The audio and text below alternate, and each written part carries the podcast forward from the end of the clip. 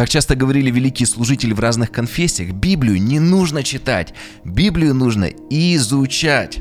Но какой метод изучения самый эффективный, актуальный и современный? Меня зовут Михаил Крюков, и в этом видео я расскажу вам о подкасте «Вера от слышания» и как он может помочь эффективно изучать и применять Священное Писание в вашей жизни. Во-первых, необходимо сказать пару слов об авторе. Почему я взялся за этот проект и почему э, я могу разбирать Священное Писание. Я родился на Урале, в Екатеринбурге в 1985 году. На данный момент мне 37 лет. Э, у меня двое детей, женат уже 8 лет. Получил два образования. Техническое, учился на радиофаке в УРФУ. После окончил экономический, также в УРФУ диплом защитил с отличием. На сегодняшний день учусь в теологическом институте, э, в МТИ. Пишу диплом на тему герменевтические принципы изучения священного писания. Это э, как раз вот тему дипломного проекта я взял, исходя как раз вот из этого подкаста, из э, моих целей. То есть, если на понятном языке перефразировать, то э, получается, как наиболее эффективно разбирать, изучать Священное Писание для практического дальнейшего применения в проповеди, в обучении, в жизни. Это очень важная тема, так как часто изучение Священного Писания приводит по большей части только к получению теоретических знаний. Но ведь важно, чтобы эти знания в дальнейшем имели практический смысл, да, чтобы их мы могли применять и в своей жизни, и в проповеди, и в церкви, в личном благовестии. Э, но кроме этого, я также являюсь рукоположенным пастором церкви Свет Миру в Екатеринбурге, союз РЦХВЕ, если вдруг кому интересно. И получается, что вот у меня есть такой совмещая практический опыт служения в церкви и теоретические знания из института. И вот практический и теоретический опыт и дает мне возможность делиться вот в формате подкаста разбором священного писания. На данный момент, мне кажется, это вот такой один из самых эффективных современных способов. Не то, что я прям что-то супер новое даю, просто это, так скажем, очень хороший а, сегодня формат. И когда-то я сам, помню, искал, вот как же изучать Священное Писание еще лет 10 назад, и как-то были либо длинные а, лекции там в плохом качестве, где много воды, каких-то дополнительных информации для той аудитории, в которой лектор а, преподавал.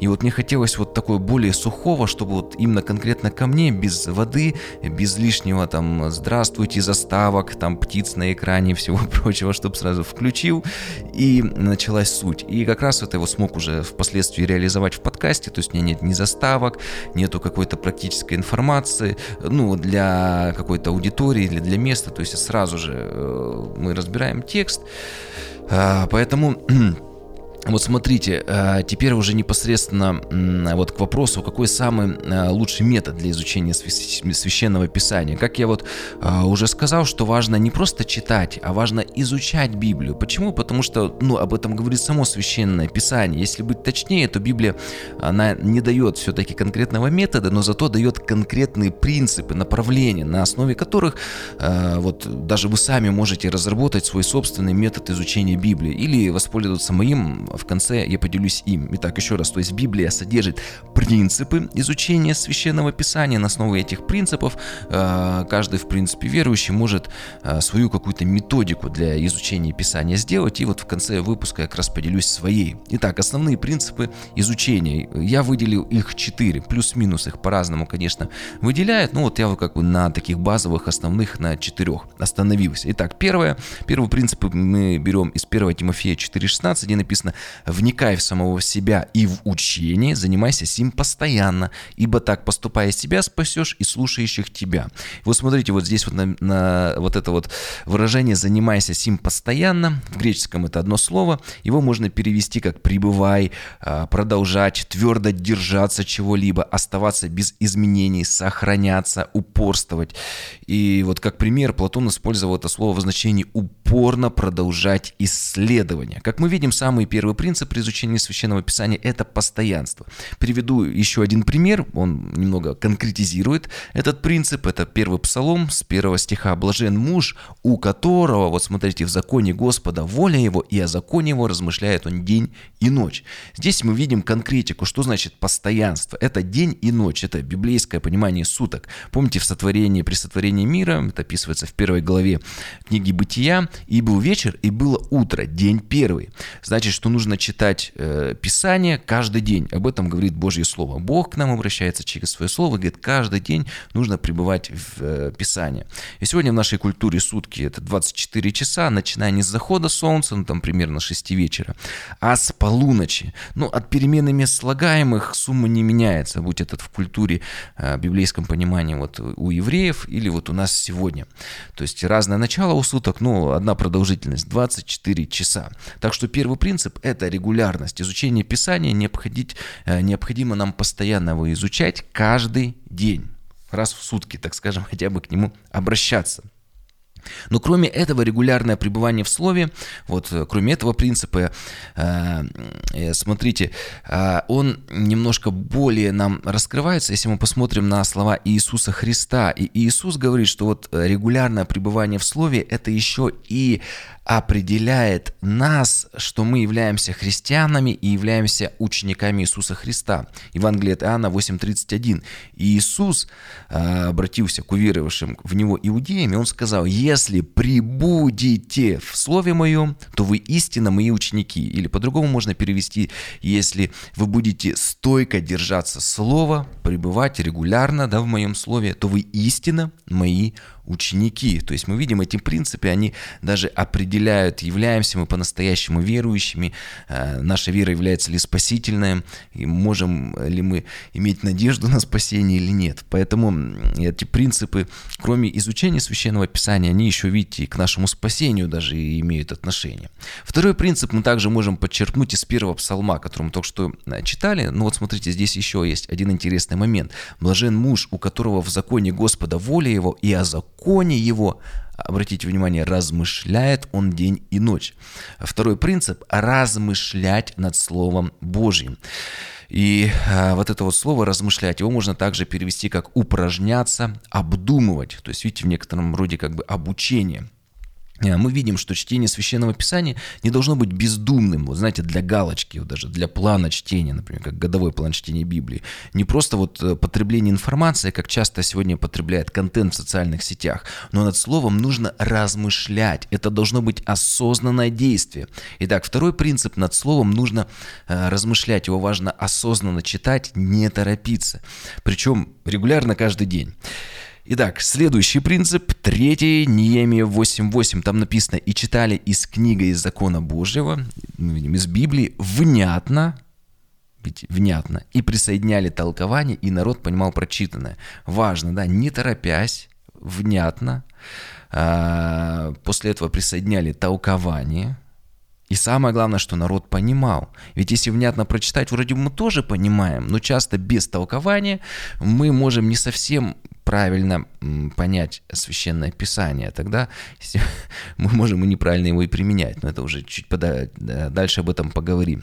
То есть мы видим, э, что вот очень важно комментарии читать, использовать, вот, например, подкаст «Вера от слышания», чтобы э, более корректно, правильно понимать прочитанное.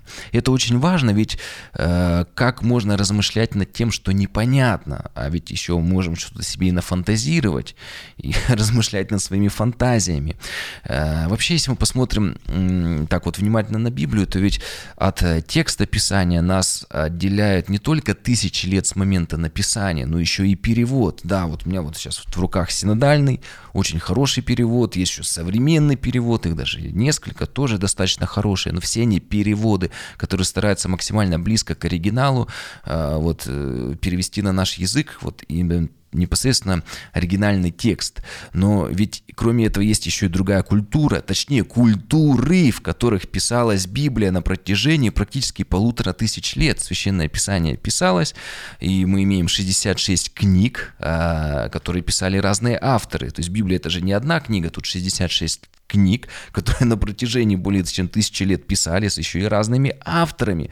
Поэтому кроме точного перевода нам нужно понимать и культурно-исторический фон, что в то время а, могли означать приведенные примеры и образы. А ведь еще есть и контекст, в котором находится конкретное место, да, потому что когда иногда просто выдергивают из контекста один стих и э, какое-то свое уже толкование дает. Но нам важно смотреть а, вот этот вот текст или даже вот э, какой он имеет контекст текст в стихе, в отрывке, в голове, а, непосредственно в самом послании или в какой книге, какой имеет в контексте завета и в контексте всего священного писания. Это очень-очень важно. А, что я конкретно использую для углубленного разбора в подкасте? Во-первых, а, сайт Bible Zoom, там есть подстрочный перевод, даже несмотря на то, что сегодня и я, я думаю, многие слушатели подкаста не очень хорошо знают э, греческий язык, мы можем с вами открыть э, Bible Zoom и вот прям в подстрочнике видеть, он нам очень хорошо может помочь чтобы лучше понять э, первоначально смысл э, отрывка, который мы разбираем. Во-вторых, комментарии отцов ранней церкви. Вот они в основном э, аллегорически толковали священное писание, это тоже вот важно, поэтому я и призываю не на чем-то одном Э, замыкаться, например, только на, на отцах церкви или там только на то, что вот э, во время реформации, да, богословы писали, а что мы разные, причем даже разных служителей ранней церкви, там, иногда там Иоанна Златоуста читаю, иногда Феофилакта Болгарского, там, и так далее. То есть ты смотришь, ты э, видишь, во-первых, э, это как бы традицию толкования, причем э, они в основном такой как бы а, аллегорически толковали. Э, во-вторых, я использую комментарии богословов реформации, э, тоже многие уже отталкиваются от контекста. Э, мы видим уже реформация, э, экзегетику, да, вот нам многие вот моменты мы уже в текст можем, можем углубиться. В-третьих, использую комментарий, э, как я уже сказал, реформации. В-четвертых, использую современные комментарии. Особенно сегодня хорошие есть культурно-исторические справочники. Вот часто обращаясь к Далласской богословской семинарии. Вот тоже там очень так хорошо они комментируют.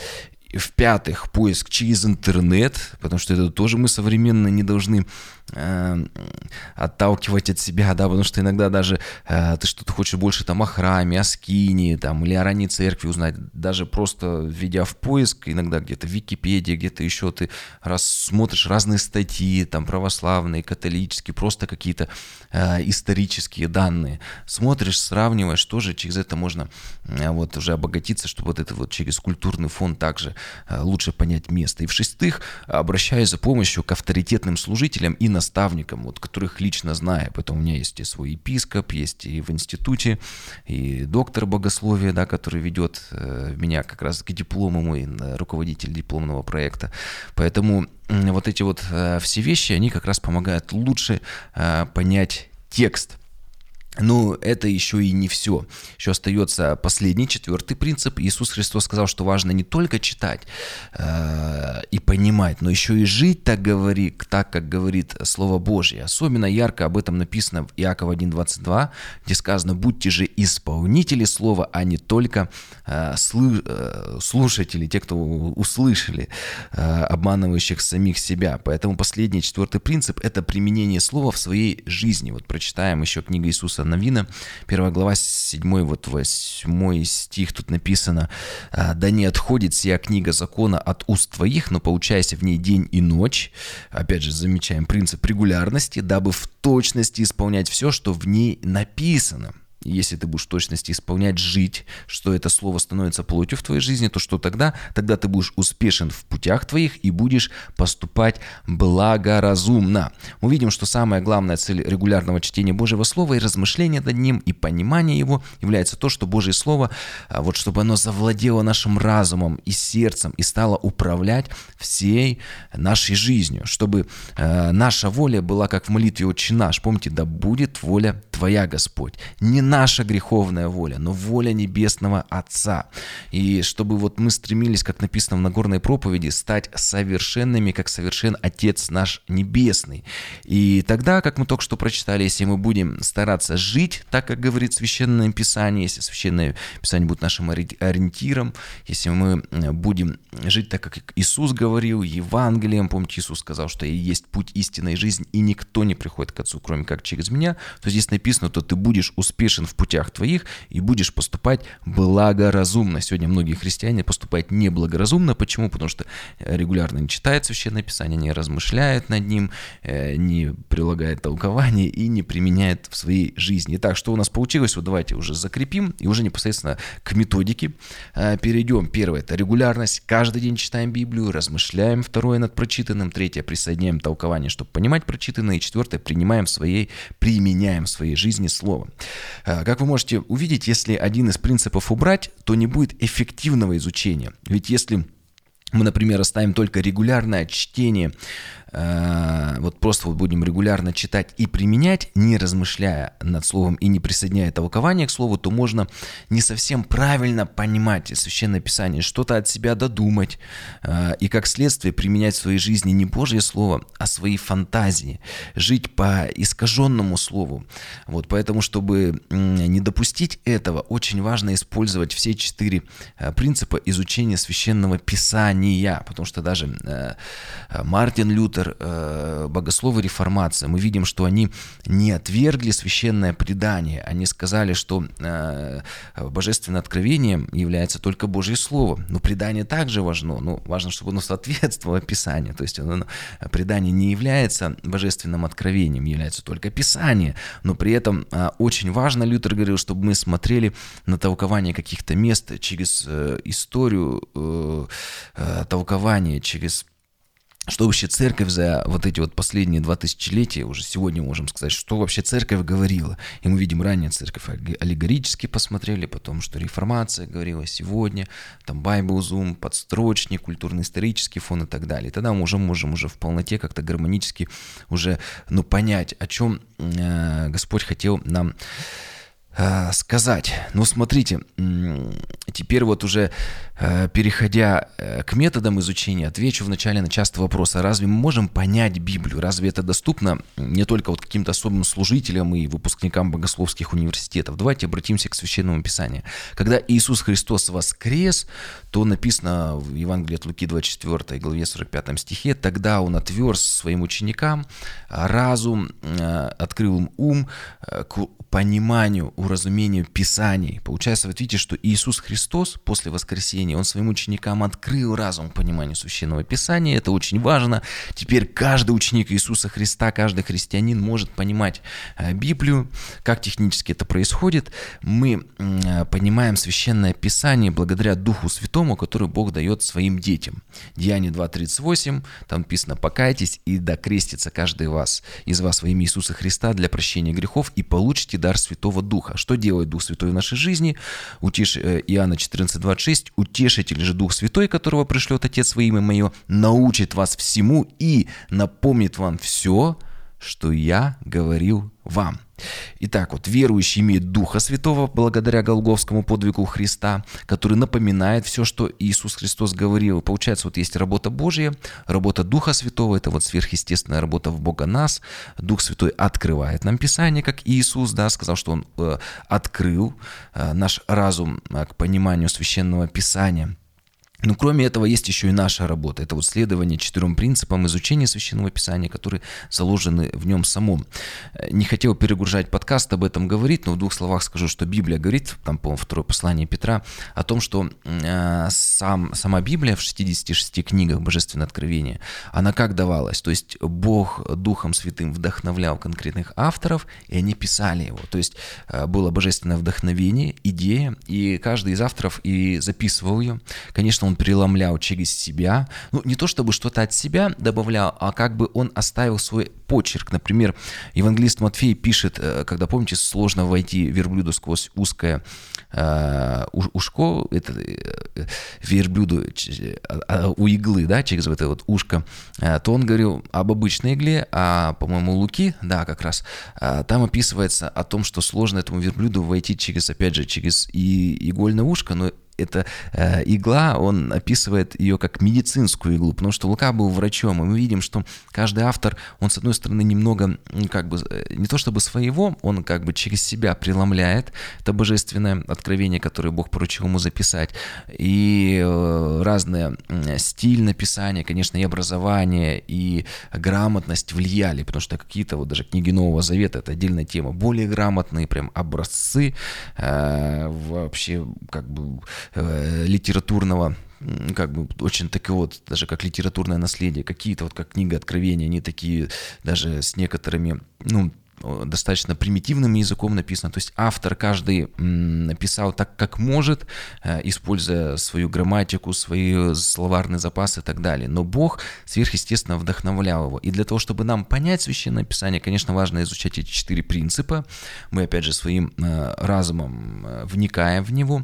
Но вот чтобы сверхъестественно понять ту идею, которую Бог заложил в Писании, нам нужен Дух Святой. Потому что если Дух Святой вдохновил человека, он записал, мы это прочитали, прочитали своим умом, переосмыслили, поразмышляли, присоединили толкование, но вот именно вот э, такую конечную сверхъестественную завесу, вот Дух Святой, он только он может а, открыть. Поэтому, когда а, человек неверующий читает Библию, даже используя эти принципы, он все равно до конца в полноте не может постигнуть, что Бог хотел сказать в своем слове. И поэтому это как раз открывает Дух Святой.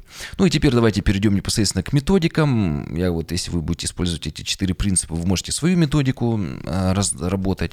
А я со своей стороны поделюсь своей. Я назвал эту методику метод креста или обзорно-углубленный метод чтения священного писания. Также мы используем его в нашей церкви. В чем он заключается? Каждый день у нас есть а, две части плана. Первая – это обзор обзорная часть, одна глава в день из Священного Писания. Мы как будто бы, знаете, пролетаем на самолете по страницам Священного Писания. И наша задача вот в обзорной части плана прочитать все Писание за три с половиной года. Это как раз вот исполнение принципа регулярного чтения с размышлением. Конечно, есть годовой такой, знаете, популярный план чтения Священного Писания. Я там по 4-5 глав в день каждый день нужно прочитывать. Но согласитесь, что сложно над ними размышлять. Э, как-то вот для многих это прям такая э, марафонская дистанция получается. Иногда некоторые даже просто, э, как я при общении, не у всех есть время, и просто как бы для галочки надо прочитать. Не получается вникнуть. А вот когда ты одну главу в день читаешь, то можно даже посидеть, и это же время вместо 4-5 глав одну главу прочитать, но при этом в разных переводах. На некоторые места можно открыть подстрочник. Я вот обычно в одном или в двух читаю какое-то место, выбираю одно-два, смотрю подстрочник, какие-то комментарии. И а, вот вторая часть, вот углубленная, вот кроме первой части. Есть еще и второе, вторая часть. Почему метод креста? Потому что обзорная это как горизонтальная линия, есть еще углубление и э, вертикальная линия. Получается как бы крест. Метод креста или обзорно углубленный план чтения Библии. Про обзорную мы поговорили, теперь про углубленную вторую часть. И сейчас, к примеру, мы углубленно изучаем Евангелие от Матфея. Это где-то на два с лишним года рассчитано. То есть я даю определенный отрывок, э, записываю разбор в подкасте и высылаю э, тем, кто у нас есть в церкви, членам церкви, вопросы к конкретному отрывку. И мне уже текстом отвечает в мессенджерах или аудио, либо при личных встречах, но это все-таки реже, и я даю обратную связь. Таким образом, вот осуществляется и при этом методе изучения Священного Писания и связь пастора с церковью, и духовное наставничество, и взаимная подотчетность. То есть церковь видит, что пастор пребывает в слове, я выпускаю подкаст, э, разбор углубленной части разбора Священного Писания, и при этом пастор видит, что церковь также слушает, э, смотрит разбор, а, отвечает на вопросы и получает от меня обратную связь. Вот это вот тоже важный вот момент для наставничества, да, то есть и пастор подотчетен, и церковь тоже как бы взаимодействует с пастором. Вот такого вот, как Павел пишет, помните, в послании к римлянам, что давайте утешимся общую веру, и вашу, и моей. Вот, вот эта вот духовная связь у нас и происходит. И вот углубленная часть – это исполнение третьего принципа изучения священного писания, а именно смотреть комментарии, углубляться. В завершение также отвечу на частый вопрос, а зачем нам углубленно погружаться в священное Священное Писание. Да, конечно, спасение только через Иисуса Христа. Можно спастись, услышав даже небольшую проповедь, а вот осознать свою греховность, покаяться, принять Иисуса Христа своим Господом и Спасителем, креститься. И вы знаете, это вот подобно как будто бы рисунок карандашом. А вот когда мы погружаемся в Писание, начинаем его изучать, это сравнимо с цветным разукрашиванием рисунком, когда рисунок обретает новые грани и цвета. И вот лучше понимая Писание, мы начинаем лучше понимать Бога, Его характер, Его как личность. И значит, и наши молитвы становятся более эффективными. Мы молимся библейскому Богу, а знаете, вот не Богу, как иногда, к сожалению, бывает Богу наших фантазий. Это очень важно. То есть лучше зная Писание, мы лучше знаем Бога и, соответственно, лучше знаем Его волю для нашей жизни, можем и уже и более правильно молиться, потому что мы видим, что Богу угодно, что не угодно, может, некоторые вещи Он и не хочет, чтобы мы просили. И поэтому у нас даже как-то вот э, отношение с Богом усиливается. Вот. Если вы захотите попробовать э, обзор на углубленное планчетение священного писания, то можете подписаться на мой телеграм-канал. В нем я выкладываю обзор на углубленный план чтения Библии. И там есть вот э, обзорная часть просто, одна глава в день и обзор, и углубленная часть, я вот как раз э, выпускаю подкасты по вот эти вот отрывки. Э, вы можете начать с первого выпуска, если вы захотите вот только вот сейчас присоединиться, можете начать с первого выпуска разбора Евангелия от Матфея или пройти пасхальный цикл. На YouTube-канале для этого есть удобно плейлисты. Э, если вы слушаете или смотрите на других площадках, то вам уже нужно через поиск искать. Если это пасхальный цикл, кстати, такой важный, как вот основы веры, тоже можно многие вещи из него почерпнуть. Первый выпуск называется «Вербное воскресенье». А если разбор Евангелия от Матфея, то первый выпуск называется «Четыре скандальных истории в родословии Мессии». И вот в каждом, э, и в описании каждому выпуску есть вопросы. Вы можете прослушать или просмотреть выпуск, после этого посмотреть на вопросы и, поразмыслив, ответив на них, вы так вот лучше гораздо усвоите материал. То есть не просто просмотреть или прослушать подкаст, а еще постараться ответить на эти вопросы. Это очень-очень так вот важная информация лучше усваивается. Ну, если у вас будут какие-то вопросы, вы можете задать их э, в комментариях к этому видео. Я постараюсь вам ответить, поэтому не стесняйтесь, обязательно пишите. И также Обязательно подпишитесь на этот канал, и вы можете поддержать этот подкаст, если у вас такое возникнет желание в сердце. Э, способы пожертвования указаны в описании к этому видео. На этом мы с вами заканчиваем. Переходите к разбору Евангелия от Матфея или к пасхальному циклу. Благословений.